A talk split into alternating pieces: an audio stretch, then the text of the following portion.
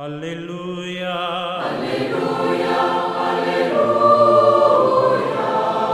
Aleluya, aleluya, aleluya. Hola, ¿qué tal queridos amigos, auditores de Radio María? Aquí estamos en esta ya acostumbrada reflexión de los días domingos, hoy el domingo 28 del tiempo durante el año.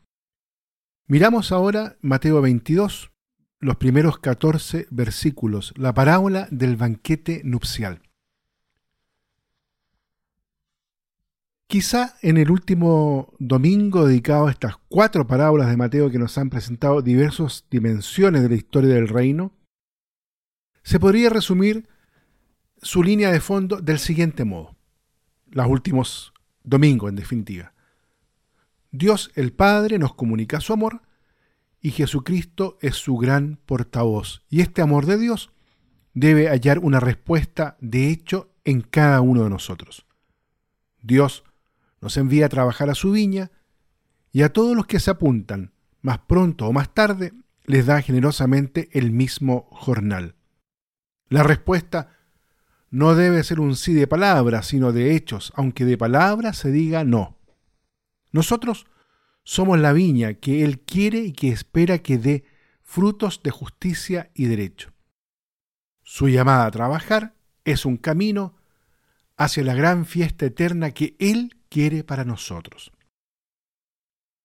Siempre, por tanto, la dinámica de estas parábolas es un don de amor ofrecido por Dios, una respuesta que capte que solo con amor se responde de verdad. Y la parábola de hoy, la imagen del gran banquete que presentan las lecturas de hoy, es el gran exponente que no se trata de un juego comercial, de un limitarse a cumplir, sino más bien de una llamada a querer participar en una vida sin límites, en la gran fiesta, en el festín eterno que ya ahora se inicia para todos aquellos que valoran el amar, el darse, el servir el compartir. La parábola de las bodas reales forma, junto con las anteriores precedentes, una trilogía que expresa en una impresionante crescendo el veredicto de condena de los jefes de los judíos que rechazan el Evangelio de Salvación proclamado por Jesús. Esta última parábola, continuación de las precedentes, se dirige a los mismos oyentes y se ordena en varias escenas. En la primera parte se compara el reino con un banquete ofrecido por el rey con motivo de las bodas de su hijo. Antes de la fiesta se invita a muchas personas, pero todas rechazan la invitación. Se renueva la invitación. Cuando el banquete ya está dispuesto, pero también ahora se produce un rechazo general. Más aún, se insulta y asesina a alguno de los siervos del rey. Se trata de la síntesis de la parábola de los viñadores homicidas, en la que se presenta el itinerario de la historia de Israel desde el Éxodo hasta los tiempos de Jesús. La invitación se extiende ahora a todos indistintamente, buenos y malos. Ahora por fin se llena de invitados la sala del banquete y puede comenzar la fiesta. Sin embargo, a uno de los comensales, que ha entrado sin el traje de boda, se le echa fuera a las tinieblas. El significado primero del anuncio, dirigido en primer lugar a Israel, que lo rechazó, y después a todos, se añade ahora una consideración sobre el hecho de que no basta con ser llamado al banquete y asistir, sino que es preciso presentarse con el traje nupcial. Este, según dicen algunos documentos, se entregaba gratuitamente, aunque era preciso acercarse para recibirlo contiguo antes de entrar a la sala nupcial. Es decir, que no es posible participar de la comunión eterna de la vida de Dios sin acoger la gracia que el Señor da a todos los que la invocan y dejarse transformar, revestir por ella. Así pues, no basta con ser llamado, también es preciso ser elegido. Cada uno será evaluado sobre la base de esta obra fundamental que es la conversión, fruto de la palabra escuchada y puesta en práctica.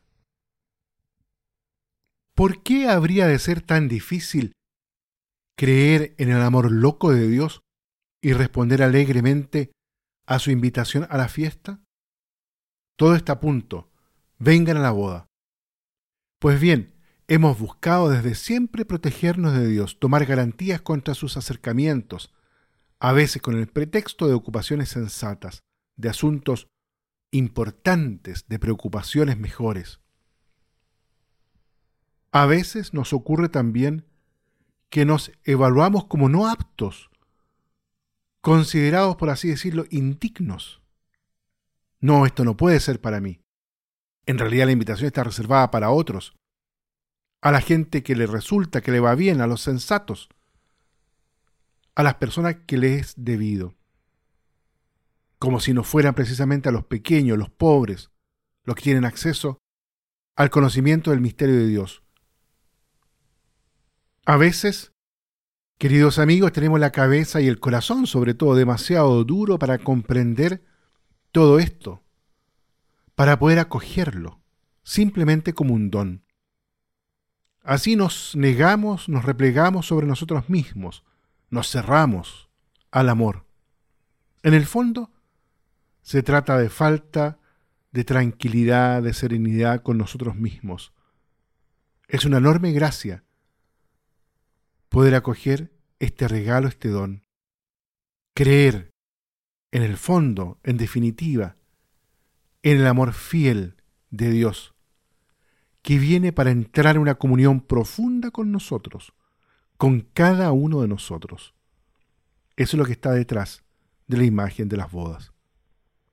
Muy bien, queridos amigos, los invito entonces para que en este domingo, con alegría, con gozo, nos sintamos llamados, escogidos, elegidos, para acoger el don de este don nupcial, de esta plenitud de la alianza de amor que el Señor quiere invitarnos a vivir de corazón a corazón. Que Dios los bendiga a todos y a cada uno. Aleluya. Aleluya.